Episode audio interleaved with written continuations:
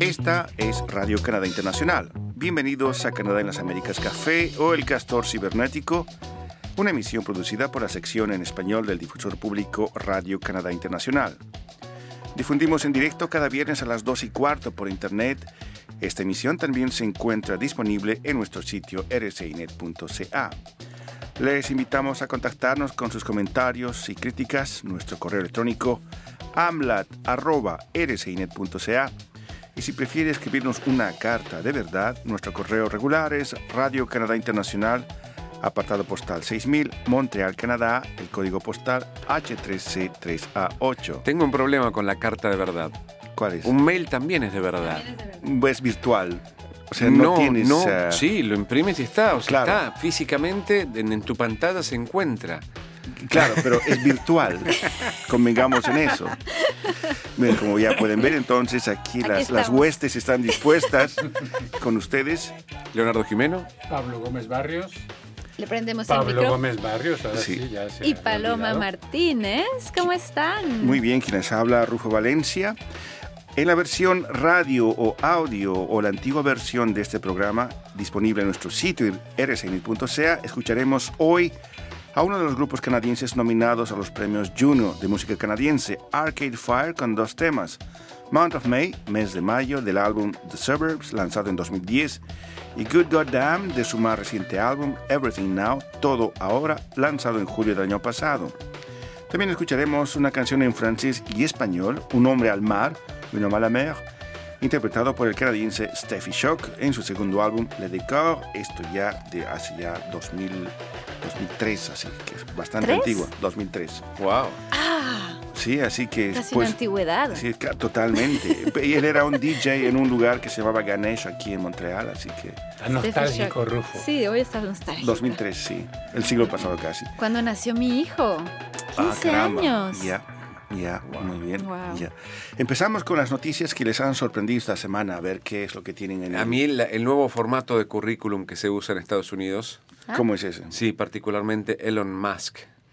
¿Qué eh, usó un currículum, eh, mostró que puede, después de solamente eh, aproximadamente 12, 15 años de, de empresa, mandó eh, el, el cohete más grande Ay, sí, creado en la historia con un auto adentro.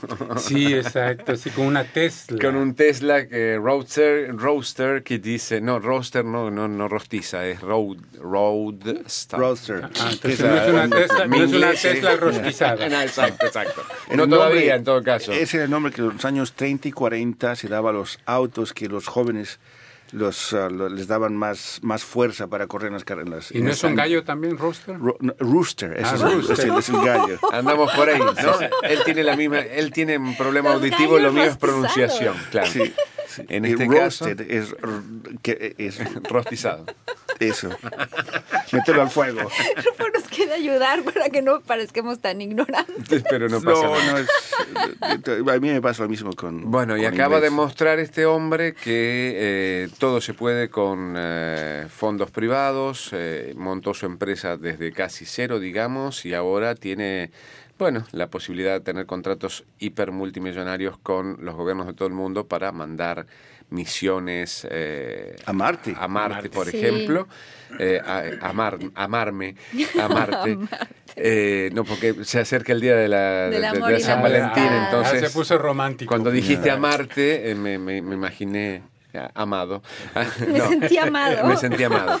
No, pero eh, Amado es realmente es una manera muy especial de mostrar las capacidades, ¿no? De, de- de- y de, de dejar eh, en puerta a la, abierta de todos los contratos que se vienen para para estas nuevas campañas Claro. interplanetarias y lo ha hecho. Yo creo que Elon Musk eh, es increíble en ese sentido, ¿no? Algo que no hemos hecho es saludar a nuestros amigos que Sí. están en Sí, Facebook. Ah, ¿Cómo sí, supuesto. saludos a Yo todos. estoy buscándolos allá, y tengo aquí, por allá, por allá. dificultades. Ya. Ah, sí. Ah. Fue, fue Elon Musk el que hizo esta, un concurso para aquellas personas que quieren ir a Marte. Había alguien, hubo un Sí, concurso. y él dijo que él en el primer viaje no iba porque quería supervisar las cosas desde aquí. Para asegurarse que llegaban vivos y claro, coleando. exacto. no rostizados. Y lo interesante en eso, que lo que me llamó a mí también la atención, ¿no? Esta semana está relacionado con la misma noticia de la que habla Leonardo, y es la, la diferencia del costo entre lo que le costaba a la NASA enviar a un transbordador al espacio y lo que le costó a Elon Musk, a la industria privada finalmente, eh, enviar a su, a su cohete. y aparte, y el hecho de que el cohete, hay un montón de partes del cohete que son reutilizables, que vuelven, que se estacionan solas, que tienen, eh, digamos, la... Y recuperan partes también, Exacto, ¿ah? exacto. Que, que eso también baja muchísimo el costo de esta Claro. carrera Claro. espacial, digamos. ¿no? Entonces la pregunta que me hago yo es por qué la industria privada puede reducir costos y eh, enviar cohetes de esa forma y que los fondos públicos estadounidenses no sean capaces de hacer lo mismo y Quizás en sea otros porque lugares. hay un solo jefe en la compañía y no en la sector privado, en público donde hay... Yo me pregunté si estaban, si eran de la misma calidad los cohetes. Sí, bueno, que está en el espacio. Pero no está mandando gente todavía, solo mandó un coche. Un muñeco. Hay Un muñeco. muñeco en un coche. Bueno, todavía no manda gente, pero eh, eh, ya, ya, ya va a llegar. O sea, eh, lo que hizo la NASA en cuánto, 60, 70 años, él lo hizo en 15. Sí, O sea, pero yo, escuché un eh, reportaje. Aunque, claro, hay, un- un- el- hay que tomar en cuenta el carácter exponencial del- de la tecnología. Obviamente, no, no, no, yo no estoy hablando en detrimento ni de la NASA ni eh, a favor de Elon Musk, sino que realmente el hecho me parece, digamos, sobresaliente desde el punto de vista tecnológico y que él haya logrado ese financiamiento y que haya logrado poner eso en órbita. O sea, eh, eh, es, es difícil desde el punto de vista, yo mañana quiero abrir una empresa, cualquiera sea, y tiene un montón de obstáculos, y los tuvo, y sin embargo fue organizándose de manera tal para poder, eh, digamos, esquivar los escollos, y está en este momento en un punto de, de, de- de poder importantísimo. O sea, demostró que puede mandar, porque la NASA podía mandar gente, pero no podía mandar peso. Entonces, y Mm, este claro. está mandando un auto adentro, o sea, está mandando, se- está demostrando que se puede Mandar peso. mandar mucho más peso. Cuando uno piensa en misiones en Marte, hay que abastecer esas misiones en Marte. Bueno, acá tenés el proyectil para mandar los, los abastecimientos a Marte. Con menos pesos. Con mucho además. menos pesos. Con, más la peso película. y Menos menos pesos. pesos. En la película El, El Marciano, este astronauta ter- terrestre, terrícola, es olvidado en el planeta Marte. Ah, sí, y me tiene encantó esa que- película. Tiene que dedicarse a cultivar papas ahí con, de manera muy... Sí, muy Y- especial. Y, y- y la otra idea, ya para terminar en mi caso, perdón la palomita. Eh, no has empezado todavía. Eh, eh, Sí, eh, eh, es, es porque la idea de mandar un carro, de hecho se preguntan si no es basura espacial eso, o sea, de enviar un Tesla eh, en el espacio, eh, bueno, o sea, como golpe publicitario, pues para Tesla y para el Elon Musk es fantástico, pero. ¿qué, el- qué ¿Cuál es la utilidad? utilidad? ¿Qué utilidad es, es- tiene? es comparable al botón, al botón nuclear de No, por, del por eso duelo digo, entre- entre yo creo que los es dos un, erráticos. Yo creo que es un, un excelente, digamos, eh, currículum vitae. Está mostrando qué es lo que se puede hacer. Está diciéndole acá, acá estoy, acá está esta empresa, a su disposición podemos mandar hasta autos. Voilà. Eh, desechos, desechos eh, muchos menos de los que había con la NASA, que quedan esparcidos por el Ah, o sea, espacio. ese- ese O sea, parte sí, evidentemente... Claro, eh, porque se recuperan, como decíamos. Exacto, exacto.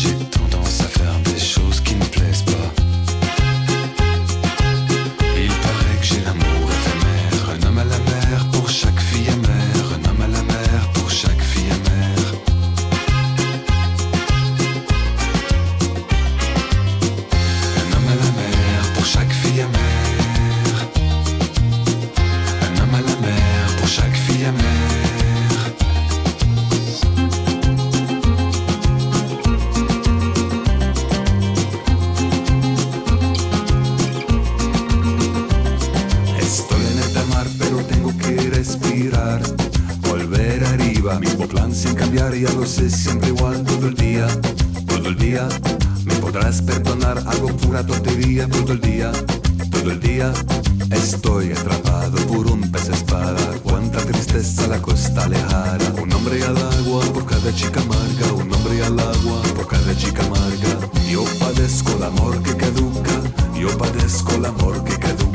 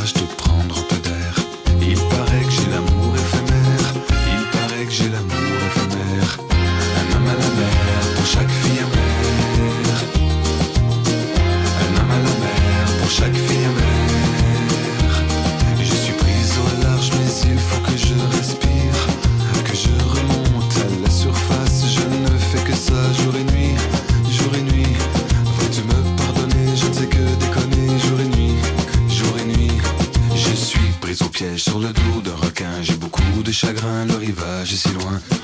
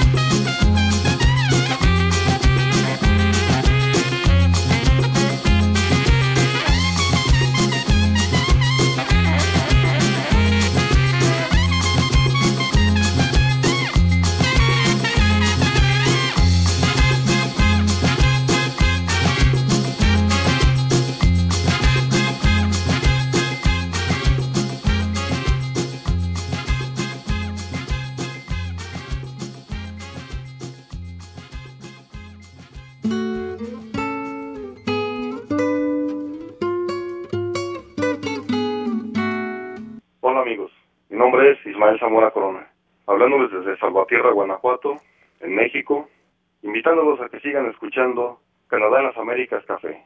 No se lo pierdan, siempre encontrarán algo de interés, algo que aprender, algo nuevo en la web. ¿Y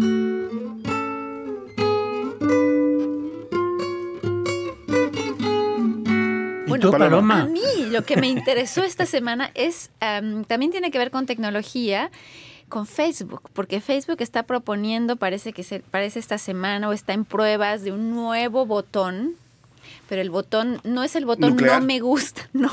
Ni es nuclear, ni es el no me gusta, como mm, porque tenemos el botón me gusta y no es un no me gusta, pero es un botón en el que puedes expresar de alguna manera algo que te desagrada, pero o que no estás de acuerdo con el punto de vista de alguien o de al, o de una, una noticia como tal. Entonces están creando como, como como hicieron para el me gusta que tiene varias como Opciones, sí. opciones de Me felicidad. encanta de- el corazón, eh, la flor en, en la época primavera. Exacto, lo mismo pero para el botón que es que diría que en el que podrías reportar eh, contenidos em, que no son pertinentes para un público tal o que puedes decir esta persona está ofendiendo a, o- a este grupo social, en, en- entre comillas. Entonces, me, me parece interesante que están haciendo una opción para que uno exprese también cuando no está de acuerdo, cuando uno quiere reportar algo en particular. Bueno, igual se podía, la función No estaba, pero no con un botón. Pero Sí, lo podías mandar un reporte a través uno de como podía un denunciar, entre comillas, con un claro. formulario específico, pero, Pero, ahora va a estar incluido entre los, entre los botoncitos. Aquí tengo un comentario, bueno, de Daniel Camporini, está en línea en este momento, en línea, bueno, nos está escucha viendo allá desde Buenos Aires, y él dice, eh, ¿vamos a contaminar Marte?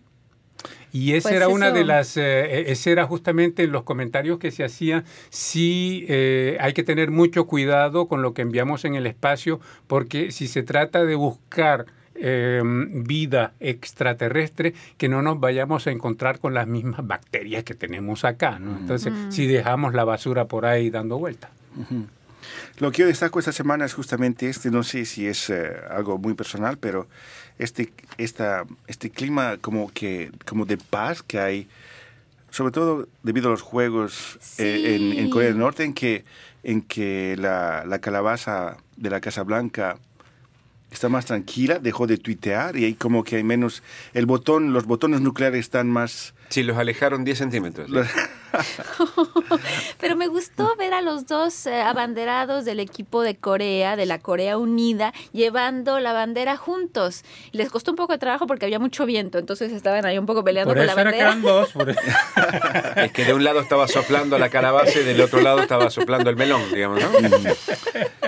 Entonces, pero me gustó verlos porque me pareció que es importante. Claro. Y creo que creo que todos podríamos hacer un esfuerzo Y lo que, quizá lo que más destacable es que ellos, los coreanos, puedan arreglar entre ellos sus problemas sin que alguien les venga a decir ¿Qué hacer o cómo? Claro, y por eso la declaración de Mike Pence, el vicepresidente, que va a Corea a, esta, a estos Juegos Olímpicos para decir de que eh, no va a dejar que Corea del Norte acapare la atención en los Juegos.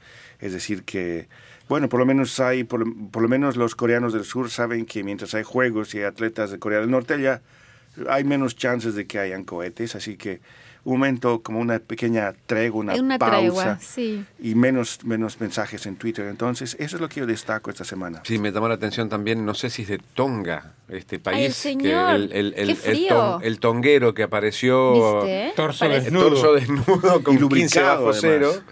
Una, Es con una capa para de parecer pintura. que tenía calor.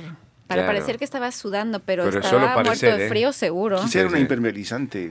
No creo que haya llegado hasta ahí. Antienfriante. Anti, sí, un anticongelante como en el Un auto. anticongelante, claro. Le pusieron como en el carro, un anticongelante para que pudiera pasearse y pavonearse a torso desnudo. Qué frío. Se vistió igualito Sí. en Brasil, yo lo vi. Sí, yo te- sí, sí, Bueno, efectivamente. pero en Brasil da. Sí, sí, en para Brasil vestirse quedaba. así, ¿no?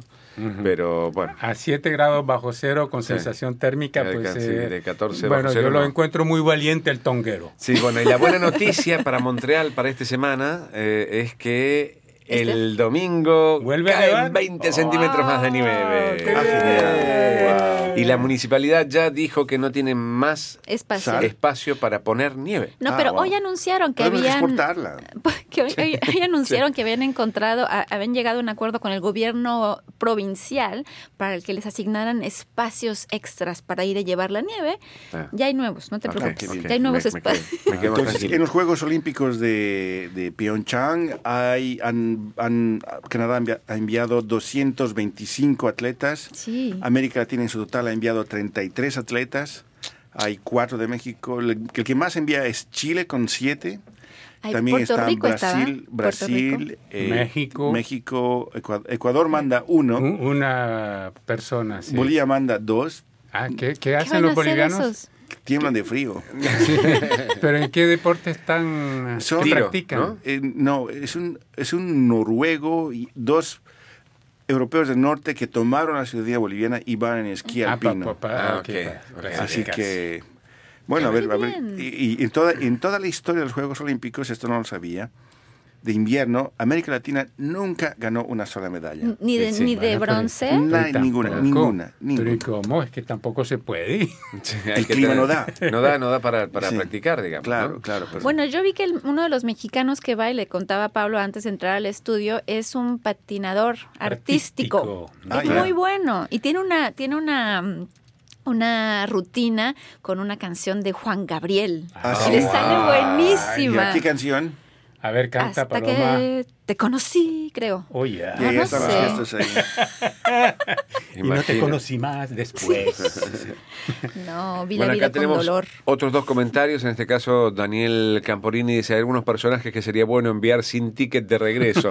Lo que pasa es que no nos alcanzarían los aviones, Daniel, porque tendríamos que buscar un cohete mucho más grande. Bueno, y Javier González Nungaray nos dice: saludos eh, hasta Montreal, desde Guadalajara, México. Siempre Javier ahí acompañándonos. Entonces, un abrazo grande para él. Firme al pie del cañón. Y avísenos si ustedes están siguiendo a los Juegos Olímpicos de Invierno, si están siguiendo a sus atletas nacionales, a ver cuáles, eh, porque aquí hay un fervor. los- ¿Argentinos hay? Sí, hay argentinos, Sí, van hay- argentinos, Sí. van seis argentinos. Bueno, sí, porque ahí hay, Hay nieve, Hay más- hay y más hay invierno. Y, y tiene el polo sur además. Ah, acerca exacto, del, sí. bueno, en el- pero en, en- tanto en Mendoza como ya tirando más hacia el sur, en Bariloche, hay centros de esquí donde se puede entrenar, digamos. Ah, ok. No durante todo el año, pero tienen más posibilidades que los que viven en el... Sí, yo digo que en- tienen más invierno que, que cualquier Sí. otro país. Bueno, O sea, no digo yo, es, es lógico como geográficamente. los chilenos, ¿no? Claro, también comparten Ah, esa son, fama. Exacto, son exacto, australes.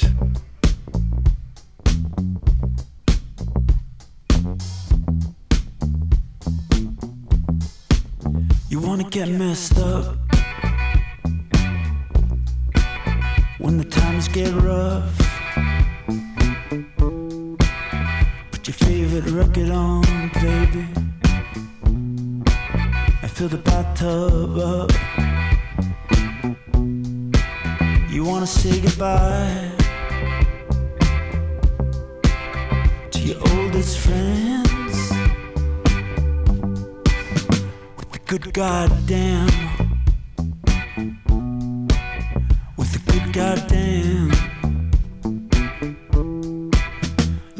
Out your clothes.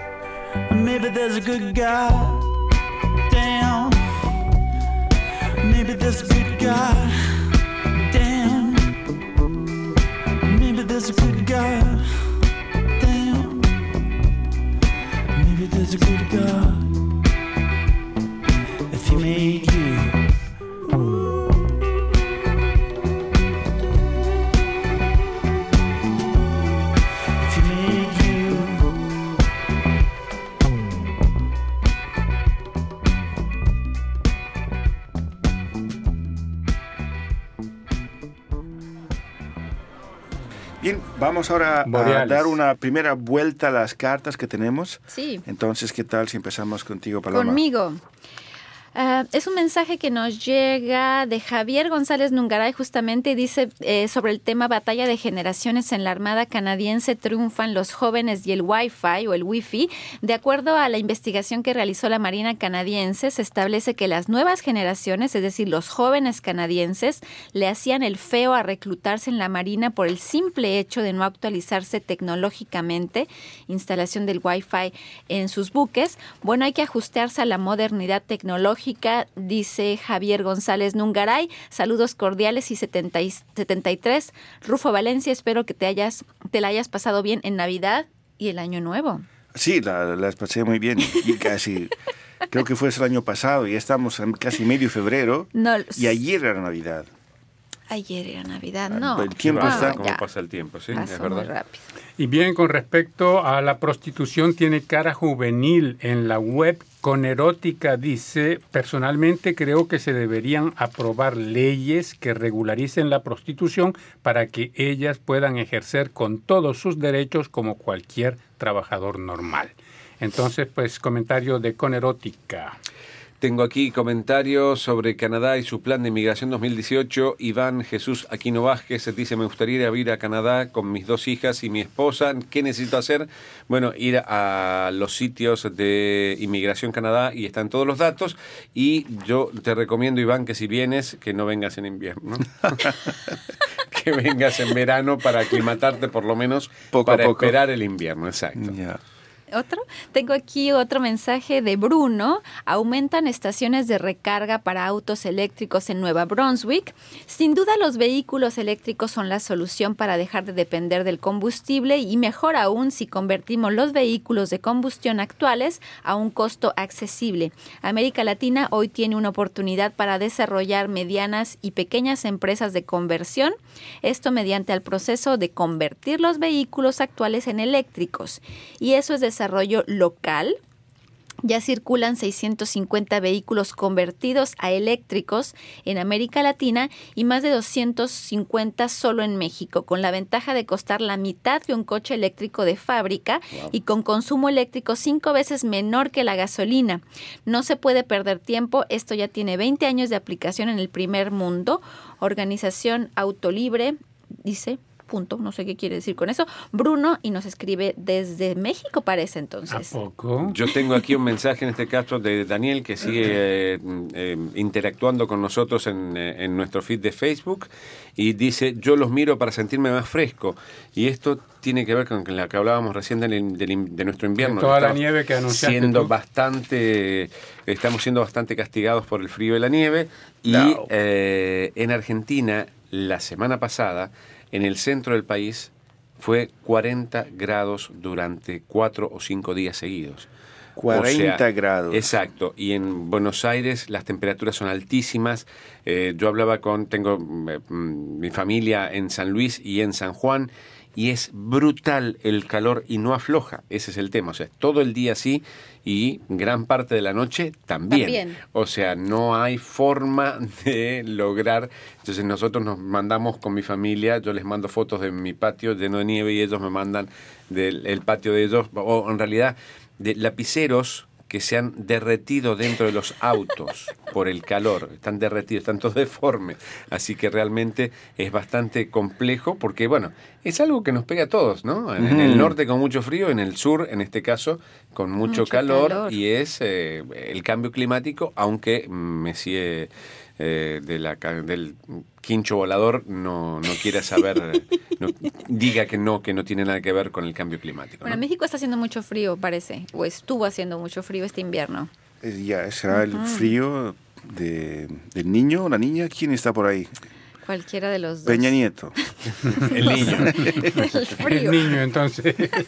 Yo tengo acá un correo, un correo, un comentario que nos envía Efraín Peña Pineda sobre el tema son los empleos más buscados por las empresas canadienses Y Efraín dice, excelente labor del Foro 2020. Me gusta la información suministrada, ayuda mucho a los inmigrantes como a los empresarios. Comentario de Efraín Peña Pineda.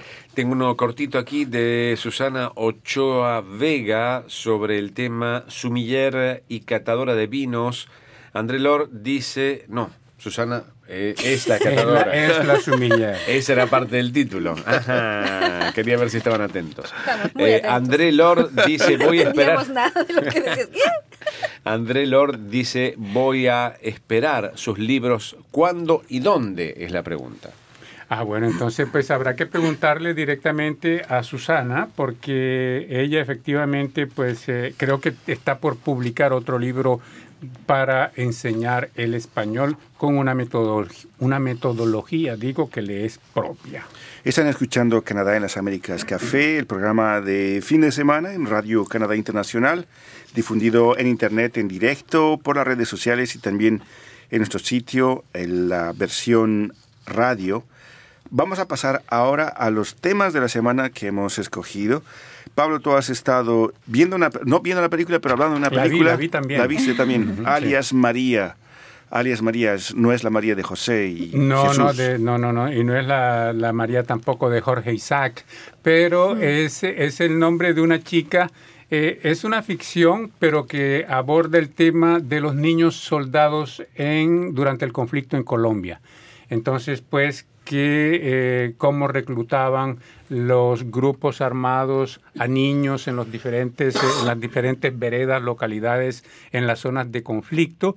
Y la historia de María eh, es, no la voy a contar toda, pues para que los que vayan a ver la película, mm, guardarles la sorpresa, pero es una niña soldado de, de- de 15 años que eh, fue reclutada y a la cual se le encomienda una misión. Eh, ella está en un- una columna, en un campamento, si tú quieres, de las Fuerzas Armadas Revolucionarias de Colombia y el comandante de, ese, de, ese, de esa columna le da una misión y es que lleve un, a su bebé. El comandante tuvo un, con una, con otra guerrillera tuvo una niña y eh, la misión de María es justamente de salvar a, el bebé porque eh, ya, tienen, ya tienen noticias que el ejército, la aviación colombiana identificó el lugar donde ellos se encuentran y se disponen a bombardearlos y atacarlos. Entonces, el comandante, el comandante del batallón le encomienda a María a que lleve a ese a su bebé a un pueblo vecino para salvarle la vida. Entonces, ese, esa es la misión, esa es la trama de, de la película. María está acompañada por otros tres guerrilleros en esta misión, entre ellos un niño también de 13 años que los acompaña. Entonces, es toda esta mirada sobre el- la obligación o sobre el trabajo que los niños tienen que hacer en tanto que guerrilleros y eh, la responsabilidad que pesa sobre sus hombros, ¿no? Claro. Entonces, el- es interesante, es una película del cineasta colombiano José Luis Rugeles, quien eh, con esta misma película obtuvo una mención en el Festival de Cannes hace, hace un año en, en la sección Un certain regard. ¿sí? ¿Y esta película se puede ver, se, se va a llegar a ver en Montreal en algún momento? Está en este momento pasando aquí en Montreal. Esa es la razón por la cual estuve conversando con José Luis, porque está en cartelera en este momento aquí en Montreal, en dos teatros, en el eh, cinema, en el Quartier Latin y en el eh, Cinema du Parc, en, no, en el Cinema Beaubien, está, se está presentando y se está presentando también en la ciudad de Quebec. Está en cartelera como hasta mediados del mes de febrero. Hay que decir que varios de Rufo, de- de Radio Canadá están batallando resfríos Entre otros, Rufo Entre Valencia. otros, sí, aquí estamos. Pero no te Voy pongas en ese estado, emotivo, ya. no te pongas tan emotivo, es Hay solo una cosas más gripe. tristes. Sí, es verdad que hay cosas más tristes de la película. Pobre Rufo no puede respirar del, Bien. de Si la quieres, tos. retomo Paloma, así. Eh, Entonces, solo para concluir, lo que sucede también es que finalmente aceptando esta misión, María está aceptando de salvarle la vida al bebé, pero finalmente también está tratando de salvar su propia vida. Ah, claro, ¿no? seguro. Entonces, es, eh, eh, por el resto, los dejo a que miren eh, alias María, excelente película del colombiano José Luis Rugeles. Y tú, Paloma, nos llevas a tres barrios de Canadá que tienen historias inmigrantes. Exactamente, es una exposición virtual del Museo Ward de Toronto. Es un reportaje que yo hice hace un tiempo ya, pero que me, pero sigue, sigue válido porque la, la exposición es virtual, entonces la gente puede ir a descubrir la historia de estos tres barrios. ¿Cómo se llama el museo? Ward, W-A-R-D, y es eh, los barrios de Côte de Neige aquí en Montreal, de St. John's, perdón, de St. John's Ward sí, en Toronto y Strathcona en Vancouver. Son tres barrios que se crearon y fueron, florecieron en realidad a partir de las diferentes oleadas de inmigración que fueron llegando ahí. Algunos de ellos, de hecho el de Vancouver y el de Toronto, ya son más barrios que han adquirido otras, eh, otros usos, ya hay menos gente, hay más industrias que se han instalado ahí, comercios también, pero para por ejemplo el, el barrio Côte de Neige de Montreal, lo sabemos, está lleno de todos los orígenes, parece que es uno... Sí. Ese fue es- mi barrio, mi primer barrio. Tu en- primer barrio aquí en Montreal. Yo creo que fue el primer barrio de mucha gente, porque justamente, de muchos inmigrantes, quiero decir, porque muchos nos vamos instalando ahí porque son, tenemos alguna red, algún conocido que está por ahí, y siguen siendo, y sigue siendo un barrio rico en colores y en sabores y en idiomas y en culturas.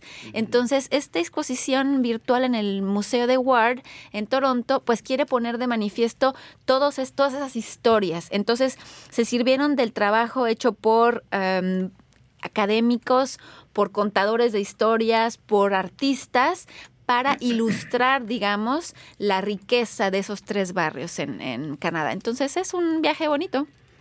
Ese reportaje está en nuestro sitio en internet, rsnet.ca, y tú, Leonardo, has estado fijándote en los lentes de la policía china. Así es, porque a- me pareció súper interesante porque, bueno, eh, justamente en China que no tienen eh, mucha privacidad que digamos, han llegado al límite de presentar, y fue esta semana, eh, un prototipo de unos lentes de sol que usa la policía conectados a una base de datos muy particular, porque en realidad la llevan ellos sobre eh, su, equipo, eh, su equipo portátil, eh, con reconocimiento facial y han logrado No. reconocer a eh, seis o siete personas que estaban prófugas de la justicia eh, mm, eh, con casos bastante complejos y otras 26, 27 personas con documentación falsa.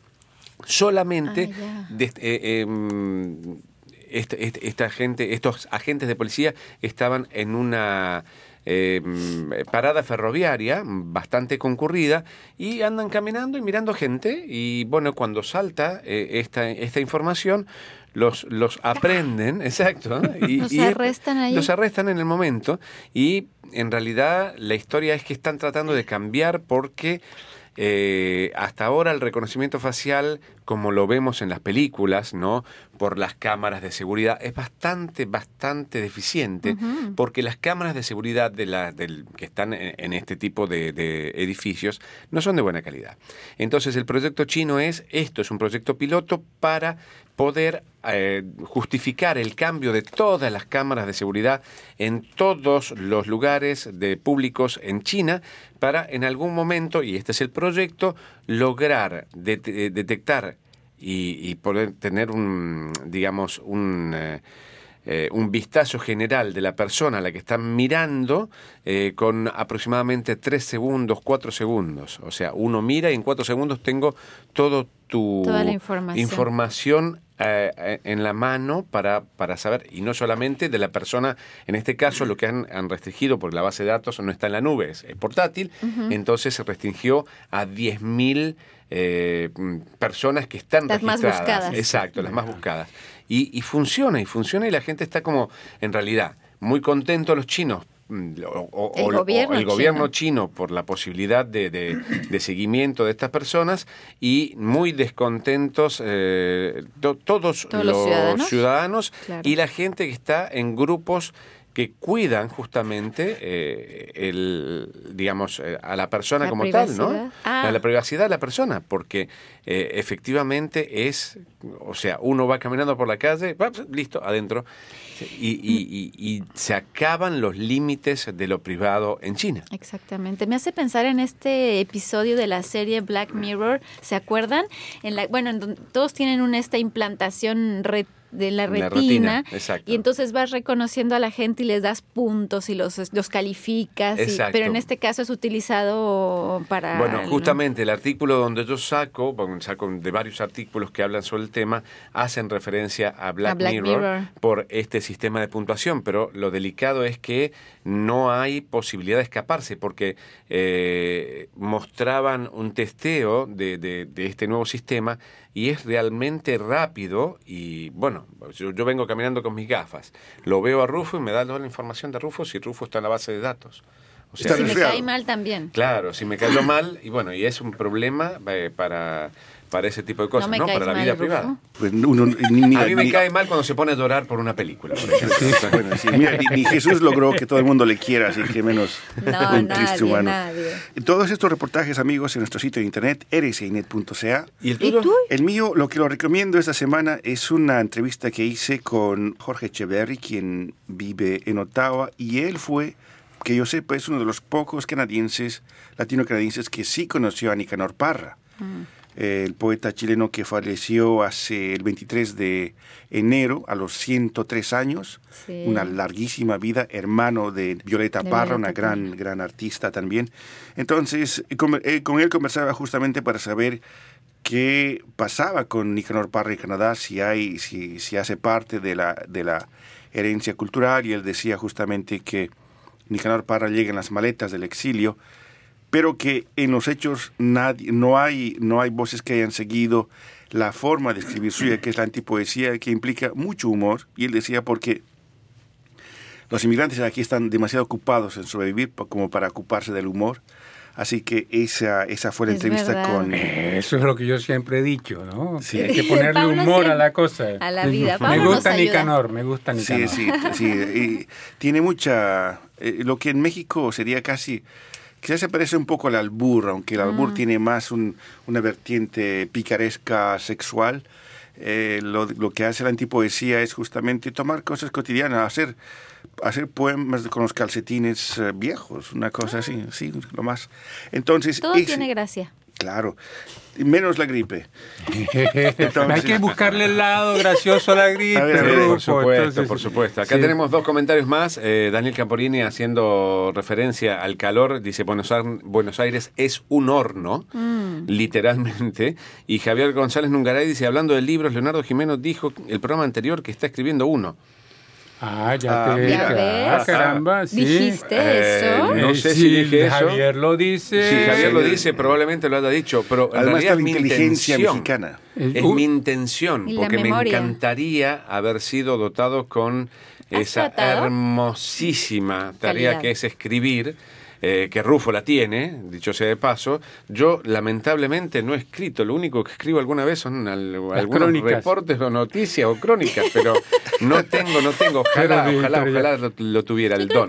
A, lo mejor fue un lapso, a lo mejor fue un lapsus lingui. Estaba, quería hablar de una crónica y dijo un libro. Eso decir probablemente. Claro. que tal vez esté da. en tu futuro. Exactamente. Sí, Ojalá, ojalá no, realmente no me han regalado la pluma como, como, como don. Me hubiera gustado mucho escribir, pero no tengo ese don. Tengo el don de hablar un poco y de decir burradas, tengo mucho don. Ah, eso No, sí yo- me yo consta, digo- me consta. No solo burradas, ¿eh? Pero se haría muchísimo dinero si, si, si hicieran la comedia, porque ambos son como dice la antigua película Dinamita. Sí, podríamos hacer una comedia. El, el gordo y el flaco. ya tra- trataremos, eh, Los trataremos. flacos, ya están flacos. Y, flacos hablando de chistes, justamente ahorita cuando hablábamos de los chinos me hacía pensar en un chiste. Y, esta, ¿Es y estos lentes, correcto? y estos, sí es políticamente correcto, y los lentes, este lente para identificar a las personas, porque con más de con mil millones Más y mil pico, 1.200 o sea, millones. 1.200 millones de chinos, imagínate de poder identificar las personas, eh, eh, es un trabajo enorme enorme.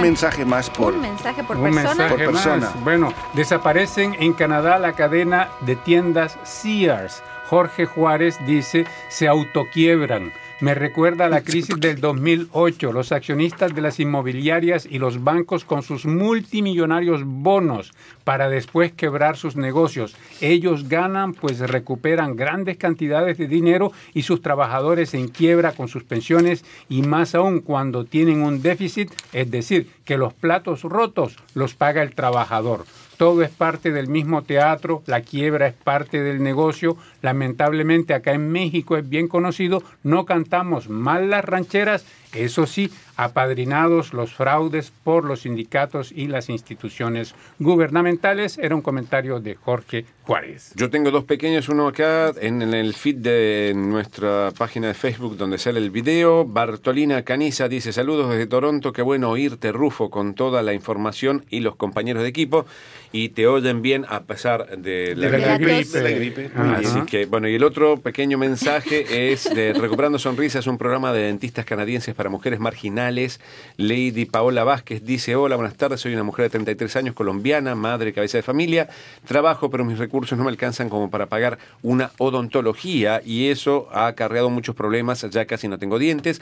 Además de eso, empezaron a aparecer otros problemas y afectar mis oídos y constantes dolores de cabeza. Me gustaría saber si me pueden ayudar. Gracias. No, nosotros desde aquí no podemos ayudarte, pero seguro que en Colombia hay algún plan similar del que se está llevando a cabo en Toronto. El último mensaje. El último mensaje al report- eh, con respecto al reportaje, trabajar en turnos de noche envejece más rápido el cerebro. Y pregunta David, ¿por qué envejecemos más, más rápido de noche trabajando? Para, para no envejecer, ¿qué medicamento puedo consumir? La almohada. Sí, no, pero si él trabaja de noche para vivir, eh, evidentemente es compleja la pregunta. Bueno, en el reportaje supongo que habrá algunas, algunas in- Opciones. informaciones relacionadas Sí, con este tema. Y tiene sí. que ver con el ciclo circadiano del cuerpo Claro. humano que indica que cuando no hay luz el cuerpo se predispone para dormir y si uno lo hace trabajar ahí lo fuerza doblemente, según lo que yo tengo Ay, ay. Bien amigos, con esos, con esos mensajes vuestros, gracias por enviárnoslos. Aquí llegamos al final del programa. Estuvieron hoy con ustedes. Paloma Martínez. Pablo Gómez Barrio. Leonardo. Jimeno. Se acabó. ¿eh? Se acabó el programa. Rufo, no llores. No, no, no. De para están los carcas. Ya. Bueno, Las carcajadas. cuídense mucho. Saludos a los espías mexicanos rusos. Y pues eh, estaremos de regreso el- la próxima semana. Esta vez estará en la animación, coordinación, estará Pablo. Así es. Muy bien. Chao. Hasta la semana adiós. que viene. Bye bye.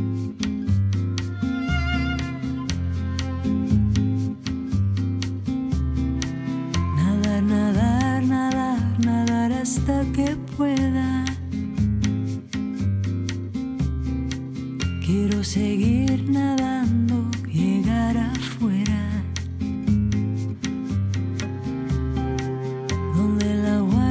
fría, la luna llena.